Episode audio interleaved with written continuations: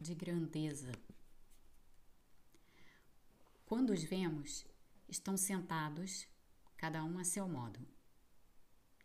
O senhor dos fartos cabelos brancos tamborila os dedos sobre a mesa, olhar perplexo. De pernas cruzadas e senho franzido, o senhor da careca reluzente roça o queixo liso com a mão direita.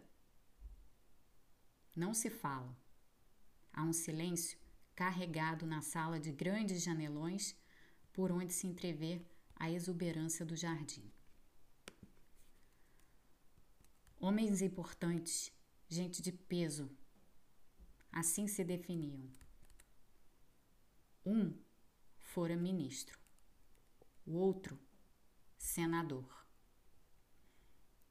Enchiam-se com as honrarias passadas, ignorando a autoridade perdida e a inevitável aposentadoria. Pouco antes de os encontrarmos naquele espaço, haviam recebido o aviso. Fazia algum tempo que tentavam retornar à vida pública, luta ingrata contra a irrelevância da velhice. O país ia de mal a pior. Denúncias de corrupção, uso indevido do dinheiro público, inflação, desalento. O povo fora às ruas exigir mudança e os dois pressentiram nisso a chance, a volta triunfal. Os holofotes, o louvor, o respeito, a deferência, como ansiavam por tudo isso. E claro, como eram melhores do que os outros, qualquer outro, fariam a tarefa como ninguém, qualquer tarefa. Tolice pensar que seu tempo passara, que não eram mais motivo de admiração, orgulho. Não continuavam a ser procurados pelos jornais, afinal? não eram rotulados como os que haviam salvo a nação da desgraça? Parecia tão fácil perpetuar o mito, sobretudo aqui, lugar destituído, terra arrasada, sem educação, ignorante por princípio. Não imaginavam serem esses os obstáculos às suas pretensões. Muito pelo contrário. Não imaginavam que a massa não compreendia o que diziam. Seduzidos pela própria grandeza intelectual, julgavam-se capazes de tudo, até de explorar os desejos de uma população para eles intraduzível. Quem eram?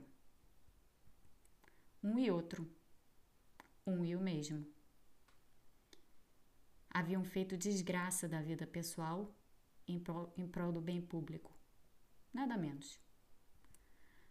Ambos divorciados mais de uma vez, distantes dos filhos.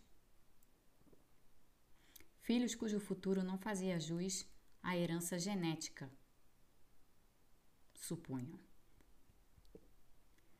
Menina de um não terminara a faculdade de direito e se tornara cantora pop. Filho do outro, queria ser escritor, mas não gostava de ler, era de vanguarda.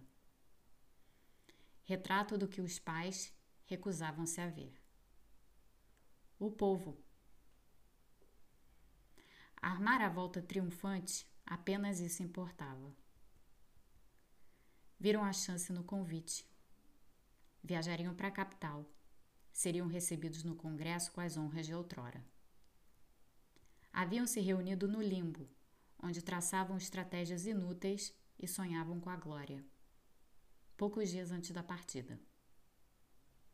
O limbo, a sala das janelas com vista para o jardim, fora o purgatório ao longo de muitos anos. Agora, talvez se tornasse o paraíso, o reduto da consagração. Claro que não viajariam para a capital de avião comercial. Já estavam velhos demais para aguentar as filas, os atrasos, as cotoveladas de gente que não sabia se comportar em aeroporto, os maus modos de seus conterrâneos, cuja melhoria de vida não fora mérito deles. Haviam contratado um jatinho particular, fundos não faltavam. Ambos, ex-banqueiros bem-sucedidos depois de serem afastados da vida pública.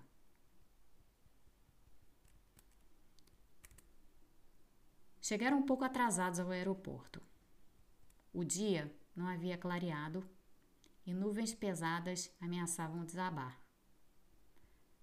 Talvez devessem ter reconhecido o sinal ominoso, o aviso de que a empreitada fracassaria. Teria sido o convite um embuste? A forma encontrada pelos adversários políticos de os atraírem para derrubá-los? O piloto os cumprimentou e informou que a viagem seria turbulenta.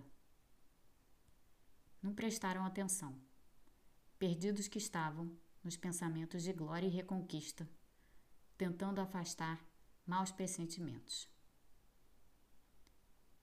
Os jornalistas que os receberiam ao pé do jatinho, as manchetes dos jornais no dia seguinte, como estavam bem vestidos, trajes dignos de chefes de Estado imponentes, gravatas Hermès. A aeromoça os acompanhou até os assentos, conversavam sem esconder o orgulho. Em poucos minutos, o avião estava no ar, entrando nas nuvens. Uma chacoalhada e ouviram o estrondo, seguido do anúncio: Senhores, por favor, adotem a posição de emergência, cabeça sobre os joelhos. Faremos um pouso forçado. Sequer tiveram tempo para o medo.